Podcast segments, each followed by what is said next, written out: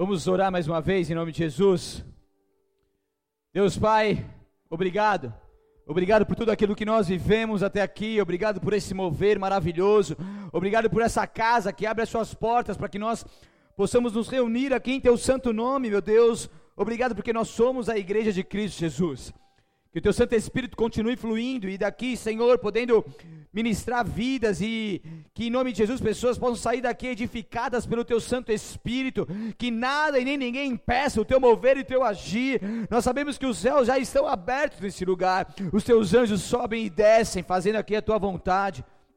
E que o Senhor prepare os nossos corações, a nossa mente, os nossos pensamentos, que enquanto essa palavra estivesse sendo pregada, que teu Santo Espírito, que conhece cada um de forma específica, individual, possa ministrar, Senhor, cada um naquilo que precisam ouvir da parte do Senhor. Nós damos total liberdade ao teu Santo Espírito. Eu me coloco aqui à disposição do teu reino. E eu te peço, Senhor, em nome de Jesus, usa-me como instrumento em tuas mãos, para que o teu nome seja glorificado e exaltado em nome de Jesus. Amém e amém. Glória a Deus. Se você veio no domingo passado, nós estamos aqui numa série do Sermão do Monte, e nós estamos mergulhando profundamente em Mateus capítulo 5, depois 6, depois 7. Quando você abre aquela Bíblia e você começa a ler esse sermão, Cada dois, três versículos que você lê, você consegue mergulhar tão profundamente, consegue aprender tantas coisas, que com certeza a gente vai realmente crescer muito com Deus, aprendendo tudo isso que está ali em, escrito no Sermão do Monte. Como eu disse, Jesus, ele estava ali pregando para os seus discípulos, Jesus chamou os seus discípulos e começou ali a instruí-los começou ali discursar ali para eles, instruir os princípios cristãos. Aqueles discípulos, eles estavam então sendo preparados para o ID, eles estavam recebendo a essência do cristianismo, eles estavam recebendo tantas coisas boas da parte de Deus, eles estavam sendo estruturados em Deus, para que ali conseguissem então permanecerem firmes e serem inabaláveis mediante aquilo que, aquilo que eles iriam enfrentar na sua jornada de vida como discípulos de Cristo. Então, quando você entende o que o Sermão do Monte tem a ver com nós, conosco nos dias de hoje, isso abre muito o nosso entendimento, a nossa mente, para que a gente veja que verdadeiramente isso faz todo o sentido de o quanto que nós precisamos entender e viver tudo isso. Então Deus ele está alinhando o teu povo, Deus está instruindo o teu povo para que a gente possa verdadeiramente viver conforme Jesus quer tanto as bem-aventuranças que aprendemos na semana passada, como o texto que nós vamos ler, fala do caráter do cristão, o ser cristão, o ser um, um representante de Jesus Cristo nessa terra. E aquelas pessoas que então conseguem entender isso e realmente se arrependem dos seus pecados, eles então tornar-se-ão sal da terra e luz do mundo. E por isso que eu quero que você abra sua palavra comigo em Mateus, capítulo 5, versículo 13 ao 16 apenas.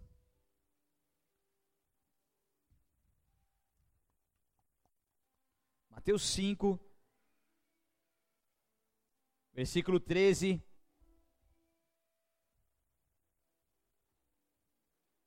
A palavra de Deus diz assim: Vocês são o sal da terra. Vocês, discípulos, são o sal da terra. Mas se o sal perder o sabor, para que servirá? É impossível. É possível torná-lo salgado outra vez? Será jogado fora e pisado pelos que passam, pois já não serve para nada. Vocês são a luz do mundo. É impossível esconder uma cidade construída no alto de um monte, não faz sentido acender uma lâmpada e depois colocá-la sobre um cesto. Pelo contrário, ela é colocada num pedestal de onde ilumina todos que estão na casa. Da mesma forma, suas boas obras devem brilhar para que todos as vejam e louvem seu Pai que está no céu.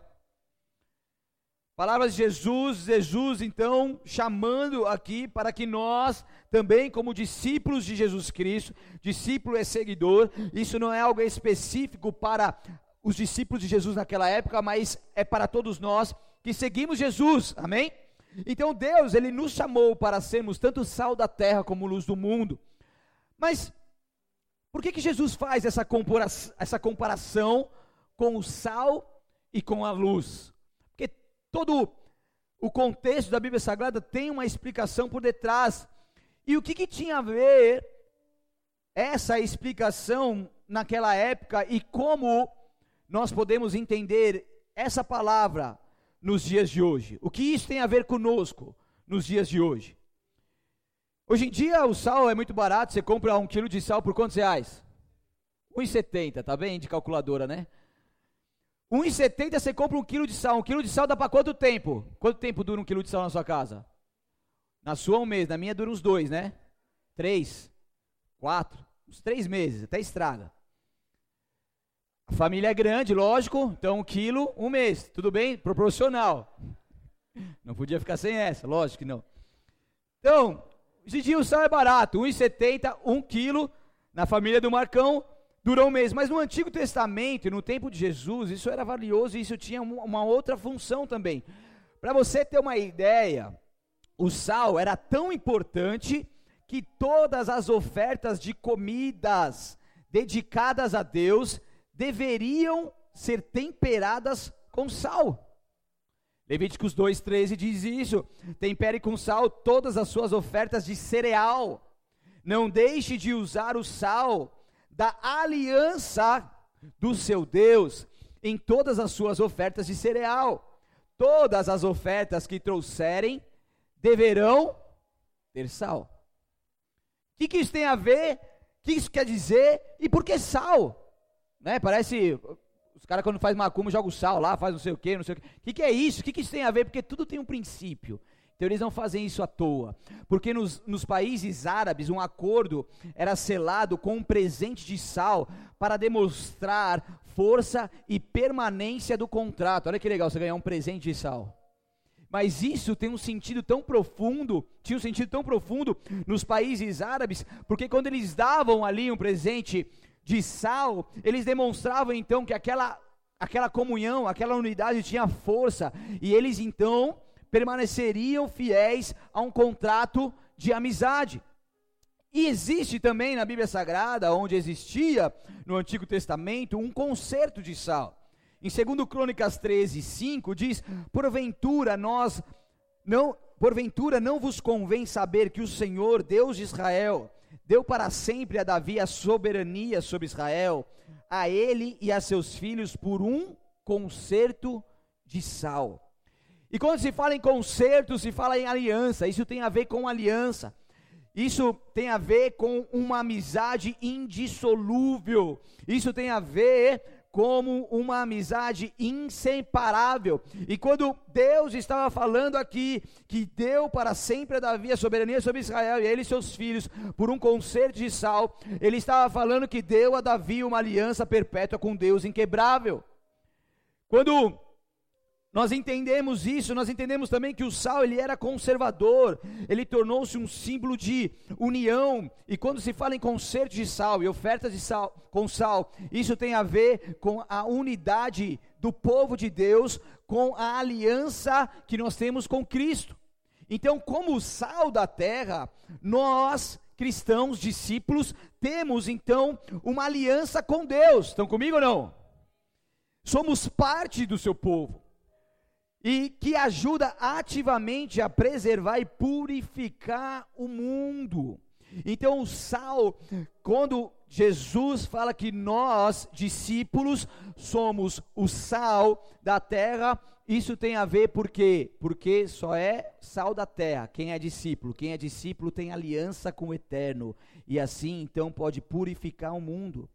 O sal, ele assume-se como um, um, elemento fundamental na vida do ser humano.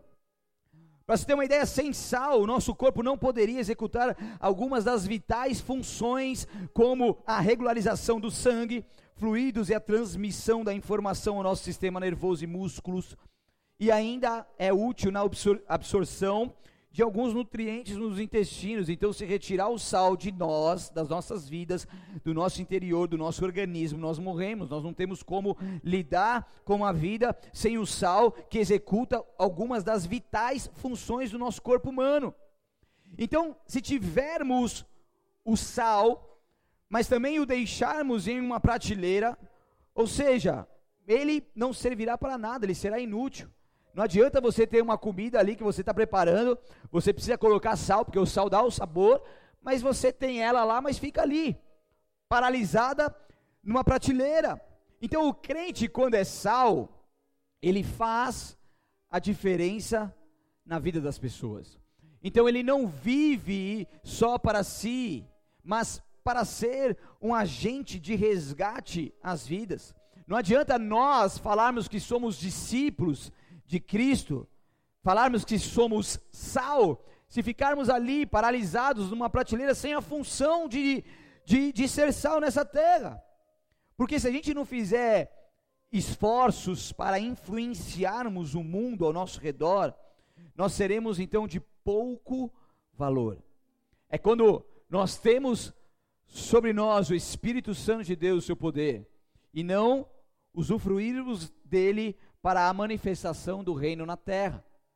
Então, o cristão, como um sal insípido, ele não tem gosto algum, ele não faz diferença por onde ele passa, ele não acrescenta em nada na vida de ninguém, porque um sal que não produz sabor não serve para nada. Estão comigo ou não?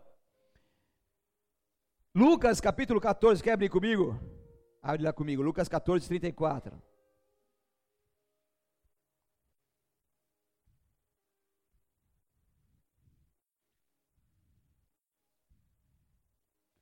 Lucas capítulo 14, versículo 34 e 35 diz: O sal é bom para temperar, mas se perder o sabor, como torná-lo salgado outra vez? O sal sem sabor não serve nem para o solo e nem para o adubo, é jogado fora. Quem é capaz de ouvir, ouça com atenção. Aqui Jesus estava falando aos seus discípulos sobre o custo do discipulado. O custo de negar-se a si mesmo, pegar a cruz, negar-se a si mesmo todos os dias, pegar a cruz e seguir Jesus. Um custo que cabe a mim e cabe a você.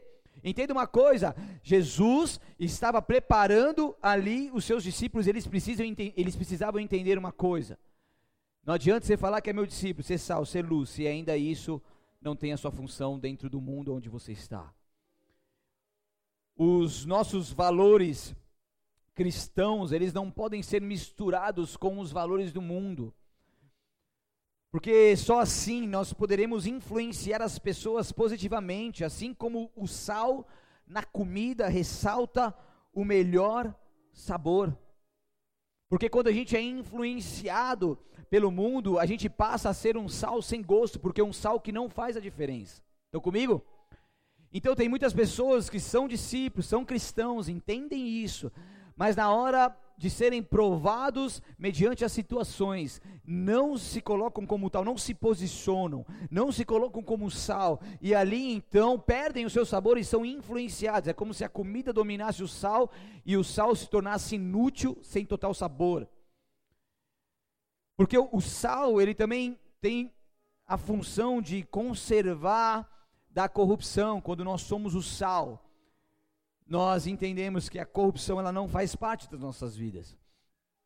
É quando existe uma diferença, quando nós não somos mais amigos do mundo.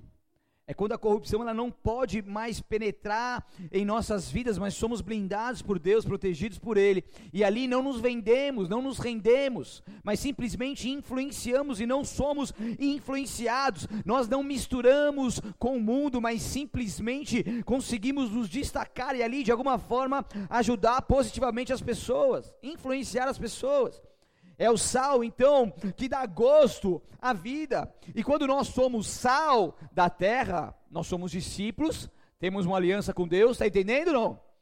E podemos então compartilhar desse elemento a outras pessoas, levando vida a elas.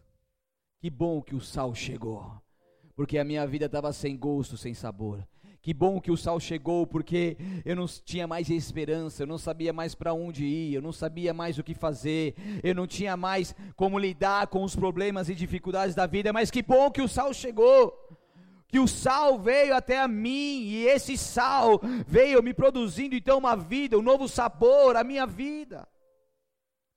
Sem sal, a comida fica incompleta, sem graça. Pastora, na gravidez, a Hannah teve uma pré-eclâmpsia, quase a gravidez inteira teve que comer comida sem sal. E daí você coloca orégano, você coloca. que mais? Mano, os negócios. Você coloca tudo para você substituir o sal, mas nada se compara ao sal.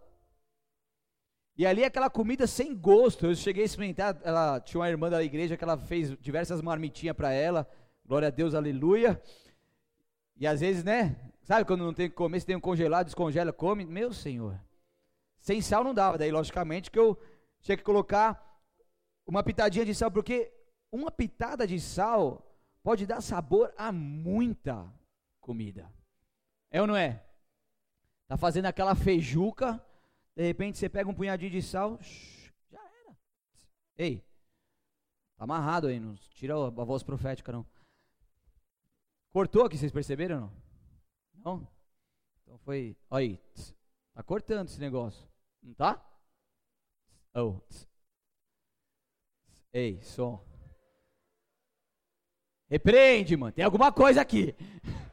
Sai. Coisa da minha cabeça, então.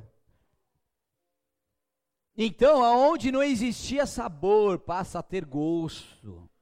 O sal da terra, então, o sal da terra estão plantados onde estão e ali devem fazer toda a diferença, cumprindo os propósitos de Deus. O sal, ele faz a diferença. E daí Jesus dá continuidade falando que vós sois o quê? Sal da terra e a luz do mundo. Que, que luz do mundo é essa? Luz do mundo é porque é impossível esconder uma cidade construída num alto de um monte, porque uma cidade tem todas as suas energias e luzes. Se ela ficar ali no alto do monte, numa noite escura, ela vai estar ali aparecendo a quilômetros e quilômetros de distâncias. E também não faz sentido acender uma lâmpada e colocar ela debaixo da cama, colocar ela num cesto, colocar ela num lugar embaixo, aonde ela não vai ter a sua função. Pelo contrário, ela é colocada no lugar mais alto possível. Onde que ficam as lâmpadas aqui? Em cima. Porque em cima é onde dá mais iluminação. Se eu colocar ela embaixo aqui no chão, para cima, ela vai iluminar um pouco aqui. Então, pelo contrário, ela é colocada num pedestal aonde ilumina todos que estão em casa. Então, não de noite a, a, a, a luz, quando é iluminada ali, quando ela cumpre a sua função, ela pode ser vista a quilômetros de distância. Então, se nós vivermos para Cristo, nós brilharemos como luzes e mostraremos aos outros como Cristo realmente é. Então, Deus nos chama para sermos a luz do mundo e ser discípulo de Cristo é o suficiente, então, para tanto ser sal quanto ser luz. Apague as luzes por um instante. Uau! Essas aqui dá para pagar também, não? Aqui do altar? Ninguém tem medo de escuro, não, né? Beleza, vou fazer um negócio então. Dá para apagar? Se apagar o som, glória a Deus. Eu falo no gogó. Aí, aí, boa, Marcos. Aqui estamos no breu, certo? Se eu fizer assim. Então, existe aqui comigo um foco de luz. Então você está numa escuridão e quando existe um foco de luz, toda a sua atenção será toda voltada para esse foco de luz. E assim, quem estiver na escuridão poderá encontrar uma direção e saber para onde deve ir. Então, quando eu sou a luz, é quando as pessoas estão nas trevas, e eu, como luz do mundo, passo a ser um sinalizador da glória de Deus, passo a ser uma pessoa onde vidas vêm se chegar para ver essa luz que é em nós. E se você pegar o seu celular e levantar ele também, como eu estou fazendo, faça isso comigo, por favor. Isso demonstra, aí olha que bonito, isso demonstra também que nós somos, olha que lindo Alguém tira uma foto, por favor, aqui. Vem cá, menina. Nós somos essa luz do mundo. Então entenda uma coisa, você que está com esse celular simbolizando essa luz, você é um foco aonde as pessoas vão se achegar até você, porque elas estão perdidas elas estão nas trevas, elas não sabem para onde ir, mas encontraram em você a luz de Cristo, e quando essas luzes se misturam, existe então uma grande luz que provoca o sobrenatural de Deus e manifesta a glória dele para que o nome dele seja glorificado. Aplauda bem forte a ele, aleluia! Glória a Deus, pode acender. Glória a Deus. Nós, como discípulos, fomos chamados para ser a luz desse mundo que vive em trevas, levando pessoas a enxergar Jesus e viver Jesus. As pessoas enxergarem Jesus Cristo em nós. E através dessa luz que brilha, verdadeiramente quererem viver isso também. E quando Jesus Cristo passa a viver em nossos corações, tudo aquilo que era trevas, começa a se transformar em luz. Todos nós um dia estávamos ali nas trevas, nós estávamos perdidos, nós estávamos num meio profundo. Eu lembro-me quando eu andava sem rumo na vida, tendo meus afazeres, tendo minhas funções, meus sonhos, mas eu estava perdido. É como se tudo aquilo que eu fizesse de bom e tudo aquilo que eu tinha nas mãos não me saciasse. E tudo aquilo que aos olhos humanos era maravilhoso e eu poderia ser o homem mais feliz do mundo com tudo que tinha, aquilo não me valia nada, porque eu simplesmente estava nas trevas. Eu tinha coisas agradáveis, mas eu não tinha luz.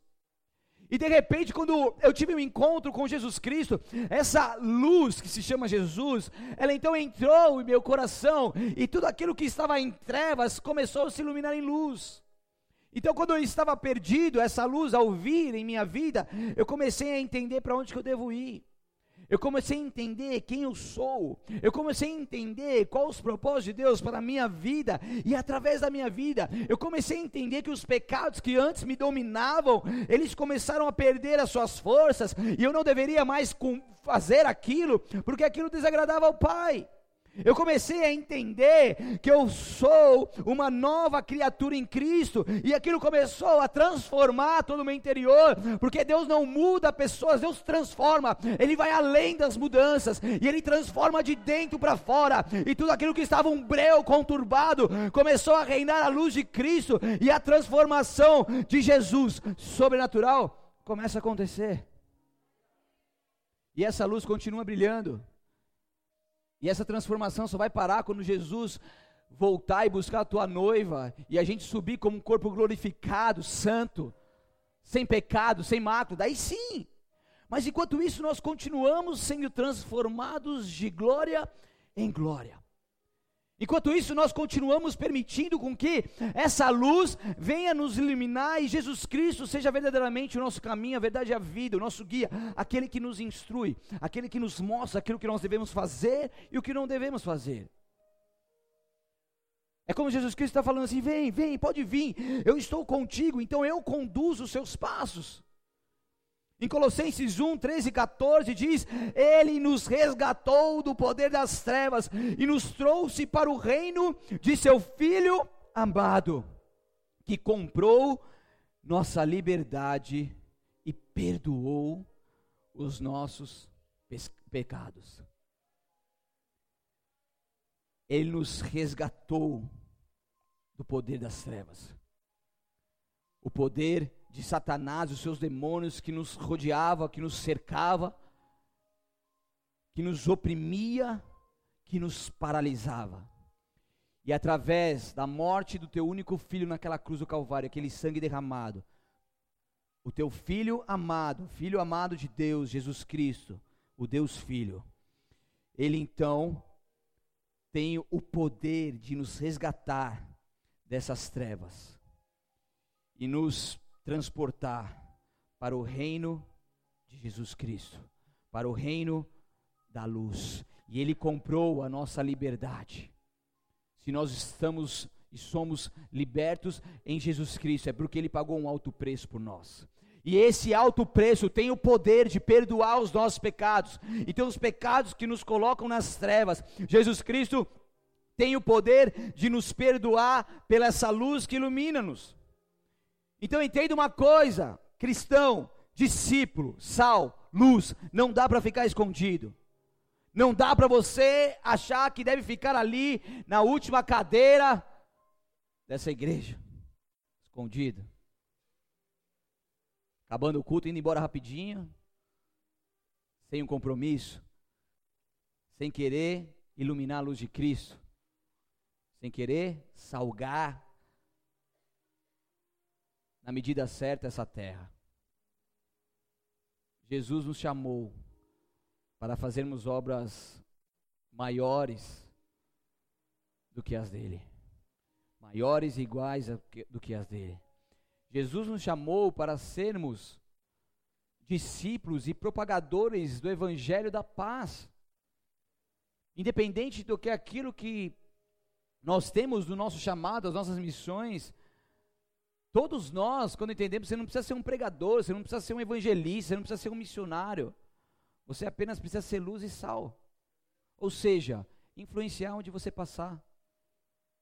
Isso não tem dizer com muito fazer. Isso tem dizer com ser. Então, entenda uma coisa. Saia dessa tua limitação, desse teu conforto e seja luz. Não fica debaixo da, da, da, da cama. Não fica dentro de um cesto. Não fica ali preso no seu quarto. Porque há tantas pessoas em trevas precisando ter um contato com essa luz que, que existe em você. Deixe Deus te colocar em um lugar alto que você possa iluminar muitas vidas. Em primeiro em 1 Pedro 2,9 diz: Vós, vocês, porém, são um povo escolhido, reino de sacerdotes, sacerdócio real. Vocês são a nação santa separada por Deus. Vocês são propriedade exclusiva de Deus.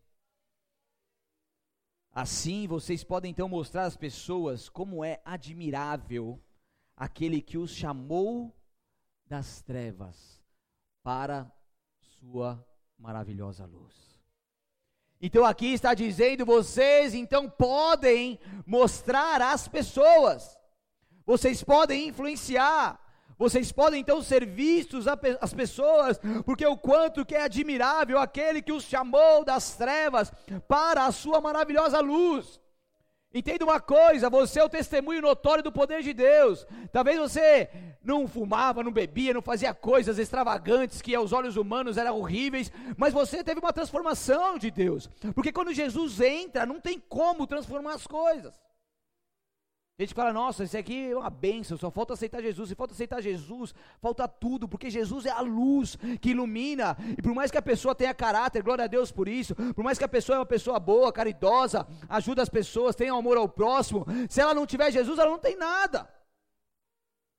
Então, se falta Jesus, falta tudo. Porque Jesus, quando entra em nossas vidas, aquela pessoa que aparentemente é perfeita, ela é transformada por essa luz que vem de Deus. Então entenda uma coisa: Deus nos chamou para mostrar às pessoas o como que é admirável aquele que nos chamou das trevas para a sua maravilhosa luz.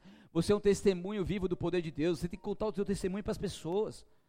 Você tem que sair falando o teu testemunho. A gente teve aqui uma pregação na quinta-feira de um homem que pôde viver intensamente no poder das trevas. Pôde contar um pouco somente um pouco de tudo aquilo que ele viveu como testemunho vivo, e Deus, ele quer levantar os teus filhos no lugar de desonra para ser honrado por ele como luz. Então, aonde você usava o produto, você vai voltar lá para falar assim: Eu fui transformado pela glória de Deus. Aonde você era uma afronta, você era uma vergonha, ali no seu bairro, onde quer que seja, Deus quer te levantar ali, depois para você voltar como luz e como sal para influenciar. Abra sua boca, fale aquilo que Deus fez e o que Deus está fazendo. Eu posso falar algo para vocês.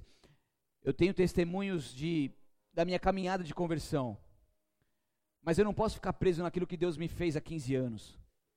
O que Deus me fez há 15 anos é maravilhoso e às vezes eu compartilho, mas eu preciso continuar compartilhando aquilo que Deus está fazendo agora, hoje. A gente não pode ser crente de seis anos atrás, de 15 anos atrás, de 10 anos atrás. A gente tem que ser cristão que tem testemunho toda semana, todo mês, todo dia. É coisa que vai vivendo, é coisa que a gente vai, vai desfrutando. Ai, quando eu é, quando, cara, e aí hoje? O que está acontecendo hoje? Essa luz não para de iluminar. Essa luz continua iluminando e nos levando a viver tudo aquilo que o Senhor tem para nós. Nós estamos cumprindo o nosso propósito quando vemos pessoas sendo curadas, libertas, salvas, discipuladas, batizadas, crescendo de glória em glória através de nossas vidas. Nós estamos cumprindo o nosso propósito quando nós influenciamos pessoas. Quando nós ajudamos pessoas, quando nós oramos por pessoas, não é muito, talvez você seja vergonhado. Eu estou aqui em cima, mas você não tem noção quanto que eu era tímido. É, não parece, mas eu era.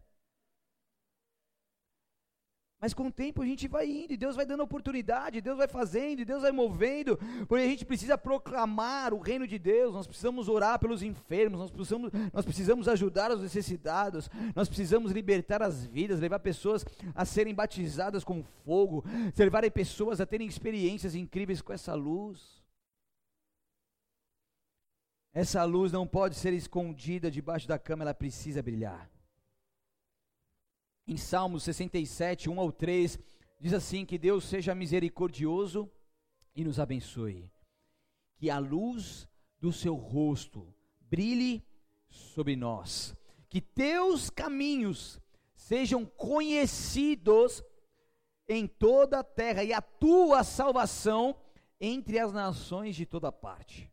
Que os povos te louvem, ó Deus, sim, que todos os povos te louvem. Que Deus tenha misericórdia de nós e nos abençoe, e faça resplandecer o seu rosto, a sua luz sobre as nossas vidas. Que Deus tenha misericórdia, nos perdoe, nos ajude, mas que essa luz nunca saia de dentro de nós. Luz, essa palavra que diz respeito a Jesus Cristo como o grande professor e salvador do mundo, que trouxe a vida e a imortalidade à luz através do seu evangelho, das boas novas. E nós como cristãos, somos os dispensadores dessa luz moral e espiritual. Porque aonde quer que nós passemos, precisamos iluminar. Em Isaías 49, 1 ao 2 diz: Ouçam-me vocês em terras distantes, prestem atenção, vocês que estão longe. O Senhor me chamou antes do meu nascimento, desde o ventre ele me chamou pelo nome, tornou minhas palavras de juízo afiadas como espada, escondeu-me na sombra de sua mão, sou como uma flecha afiada em sua aljava. Ele diz: Você fará mais que restaurar o povo de Israel para mim no verso 6: E eu o farei luz para os gentios, e você levará minha salvação aos confins da terra. Deus nos escolheu, Deus nos chamou, Deus nos resgatou, Deus preparou toda a nossa história de vida para que nós possamos ser luz por onde quer que passemos, para que nós possamos levar salvação até os confins da terra, seja aonde for que nós estamos, que nós vivemos, por onde nós passamos, existe uma luz em nós que precisa brilhar. Ela precisa brilhar, não dá mais para esconder porque nós somos a luz e nós somos o sal, nós temos o que é essencial para a vida. Nós temos o que é essencial para a vida, não é no, muito fazer. Muitas vezes ali eu estou em alguma situação, eu, pego, eu posso fazer uma oração, uma simples oração transforma vidas. Uma simples oração faz com que as pessoas sintam a presença de Deus e vê que é algo diferente, não porque nós somos melhores do que alguém, não simplesmente porque a gente permite que essa luz brilhe. E a luz que brilha, ela brilha, ela ilumina, ela faz a diferença. Simplesmente assim, ela acontece, é uma consequência. Então o que nós devemos fazer é continuar manifestando o reino de Deus por onde quer que nós passemos. É continuar realmente abençoando vidas. Nós somos pessoas que vivemos essa prosperidade de Deus, uma vida abundante que transborda coisas boas por onde quer que nós passemos. Tem pessoas que são cristãos, discípulos, que têm aprendido da palavra de Deus, que já viveu muita coisa com Deus, que muitas vezes já tem anos de caminhada, mas em vez de você influenciar, você está sendo influenciado, você está envergonhando o Evangelho de Cristo. E as pessoas muitas vezes olham para vidas que aqui estão e falam assim: Eu não quero ser crente, não, para ser igual aquele. Vocês estão entendendo o que está acontecendo? Porque a gente não envergonha às vezes vem pessoa falar, pô, pastor, tem uma pessoa daí que estou igreja. Eu falo assim, cara, você não está envergonhando a bola de neve nem a minha pessoa, você está envergonhando Jesus Cristo, o Evangelho, acima de todas as coisas. E quando a gente vai parar de envergonhar Jesus Cristo onde a gente passa? Quando a gente vai começar a ter realmente o caráter de Cristo e influenciar por onde nós passamos? Quando as pessoas vão poder olhar para nós e falar assim: esse cara está parecendo com Jesus Cristo. Essa moça está parecendo com Jesus Cristo. Essa eu posso pedir conselho, essa eu posso pedir oração, esse eu posso pedir ajuda. Quantos de nós não estamos vergonhando Jesus Cristo até dentro da nossa família? Tem muito familiar de gente que está aqui que não foi salvo por tua causa. Porque você está envergonhando o Evangelho de Cristo. Isso não estava aqui para falar, mas o Espírito Santo de Deus está nos conduzindo a essa palavra de exortação, e essa exortação vem para alinhar o teu povo, para que nós verdadeiramente possamos ser utilizados por Deus como luz. Eu não sou perfeito, ninguém que está aqui é perfeito. Eu luto contra a minha carne e a natureza pecaminosa todos os dias. Minha esposa é minha conselheira, é minha ajudadora, estamos sempre conversando todos os momentos. Às vezes tem momento de dificuldade, eu falo com ela, a gente ora junto, a gente vai para cima. Ninguém é perfeito aqui. Não estou aqui nesse altar porque eu sou melhor que alguém que está aí. Nós estamos aqui todos unidos porque nós precisamos melhorar e nós estamos aqui, Deus. Eu não sei como que está a situação, mas eu sei que eu posso melhorar e eu estou aqui porque eu quero melhorar. Eu não sou uma pessoa ainda muito influente, mas eu estou aqui, Deus, me perdoe os meus pecados, me ajuda. E quando eu erro, eu me entristeço com isso. Porque eu sei que o Espírito Santo de Deus está triste com essa situação. E é isso que separa os guerreiros dos meninos. É isso que separa aqueles que verdadeiramente são sal e luz, discípulos, do que aqueles que não querem nada sério com Jesus Cristo. Porque, como eu falei, o sal ele simboliza aliança. E quando nós temos uma aliança com Deus, essa aliança é inquebrável. Eu não posso adulterar o meu relacionamento com Deus, me prostituindo com o mundo. Estão comigo? A minha aliança tem que ser exclusiva com Deus. Eu não posso adorar dois senhores. Ou eu adoro a Deus, ou eu não adoro. Ou a minha vida é aliançada com Ele, ou não é. Eu tenho uma aliança com a minha esposa, uma aliança inquebrável. A minha vida é dela, a vida dela é minha. No sentido matrimonial. E com Deus é a mesma coisa. Deus não quer que você vá se relacionando com outras pessoas com outras coisas. Deus quer um relacionamento exclusivo. E quando você tem com Ele um relacionamento exclusivo, você pode ter certeza que você vai ser luz, você vai ser sal. Essa luz não pode ser escondida, nós devemos demonstrar e falar do amor de Cristo, nós devemos nos separar dessa amizade com o mundo, nós devemos aceitar e viver a luz de Cristo em nós. Nós não podemos permitir que as trevas do pecado nos domine e nós precisamos também amar ao nosso próximo, iluminar com essa luz e salgar com o sal. Porque isso também tem a ver com o amor ao próximo. Que não adianta eu guardar para mim aquilo que Deus está fazendo na minha vida, eu preciso compartilhar. Um farol que ilumina, indicando terra firme em meio às trevas da noite, ajuda embarcações irem para a direção certa e conseguirem cumprir a sua missão, em sua jornada em alto mar. Não seja um farol apagado. Ilumine, ilumine, porque tem embarcações perdidas em alto mar, nas trevas, esperando somente ver essa luz, para que eles possam ir em tua direção e você, com o amor de Deus, possa compartilhar Jesus Cristo e esse Evangelho. Deus é maravilhoso, Deus é poderoso, Deus é maravilhoso. Não seja um farol apagado.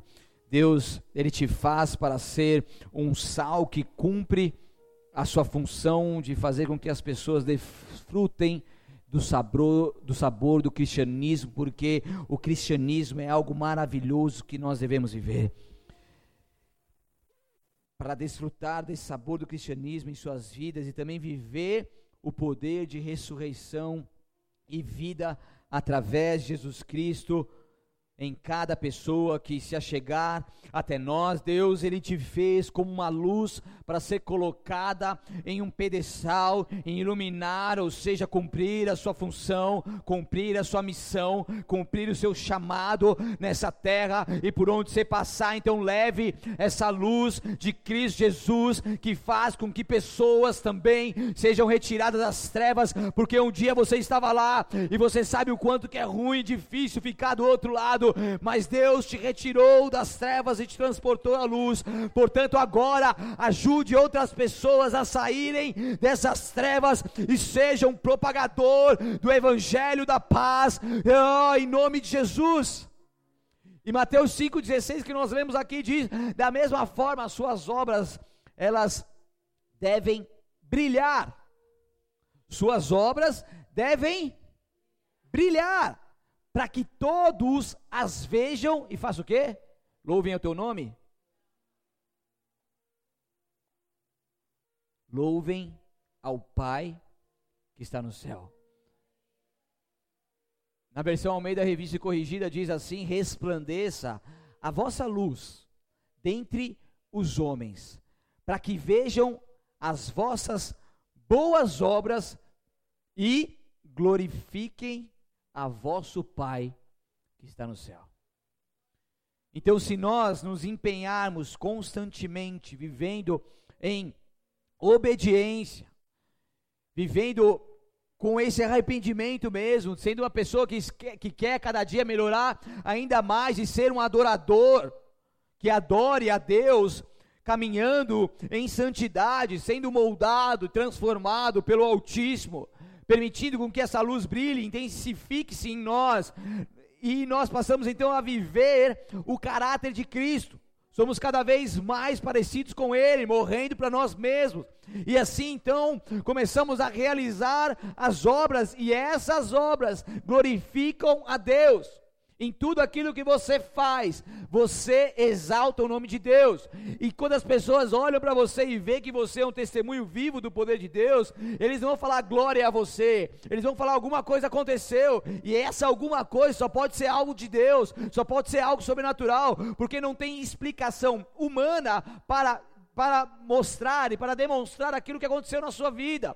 Então o que acontece com isso? Automaticamente o Pai é glorificado, porque a glória é dele. Isso não cabe a nós, porque é sobrenatural, não é natural. Se fosse natural, caberia a nós, mas não é, é sobrenatural e por ser sobrenatural, o Pai é exaltado. Porque lá em João 15, 8 diz: quando vocês produzem muitos frutos, não poucos frutos, não frutos, mas muitos frutos, trazem grande glória a meu Pai e demonstram que são meus discípulos de verdade.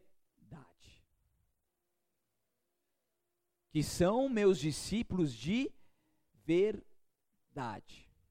Porque quando, em João 15, que fala da videira verdadeira, e quando nós estamos inseridos, enxertados nela, ali, centralizados, conforme o querer de Deus, automaticamente, consequentemente, nós iremos produzir frutos. Porque nós, se nós estamos enxertados na videira, nós estamos recebendo os nutrientes, automaticamente esse ramo vai ser frutífero, ponto. Tudo bem?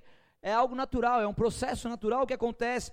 E a gente produz então muitos frutos. É um ramo carregado de frutos e isso traz grande glória a Deus e demonstra que nós somos discípulos de de verdade. Feche seus olhos, abaixe sua cabeça. Deus nos chamou para sermos discípulos dele. Deus nos chamou para fazermos obras maiores. Deus nos chamou para sermos luz, para sermos sal. O Espírito Santo de Deus está mexendo em nosso exterior com muitas pessoas que aqui estão, porque o nosso Deus tem algo grande para, para as nossas vidas e através das nossas vidas. Você não foi chamado por Deus para ser um sal insípido, você não foi chamado por Deus para ser uma luz debaixo de uma cama, você foi chamado para ser um sal que salga, para ser uma luz que, se colocada num pedestal, ilumina. Porque esses são os discípulos verdadeiros de Jesus. Oh,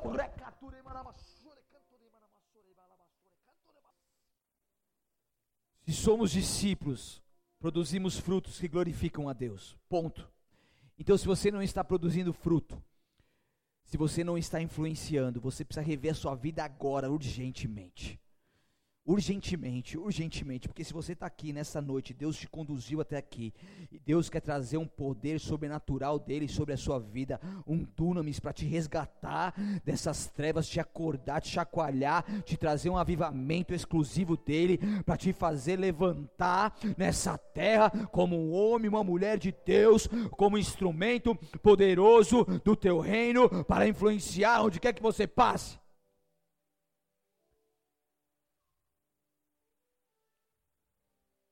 Deus te ama. Deus te ama. Deus te ama. Deus te ama tanto, tanto, tanto, tanto, tanto que Ele está te acordando nesta noite. Ele está te despertando nessa noite. Ele está mexendo com você porque Ele te ama. Ele falou, filhão, filhão. Vem, vem, vem, vem, vem, vem desfrutar de coisas grandes, vem desfrutar de coisas maiores. Vem, vem comigo, seja enxertado nessa videira, vem aqui. Deixa eu te conduzir, deixa eu tratar a sua vida, deixa eu tratar o seu orgulho, deixa eu tratar o seu caráter, deixa eu te podar quando for necessário, mas deixe eu fazer a obra, porque você viverá coisas grandes. Santo Deus, Santo Deus, Jesus não nos dá um fardo pesado, mas Deus nos dá um fardo leve. E a gente não precisa sentir oprimido e pesado com uma palavra como essa, mas a gente precisa se sentir liberto e verdadeiramente constrangido por esse amor que nos impulsiona, nos levanta a irmos além, vivendo num jugo leve e suave, sendo luz, sendo sal.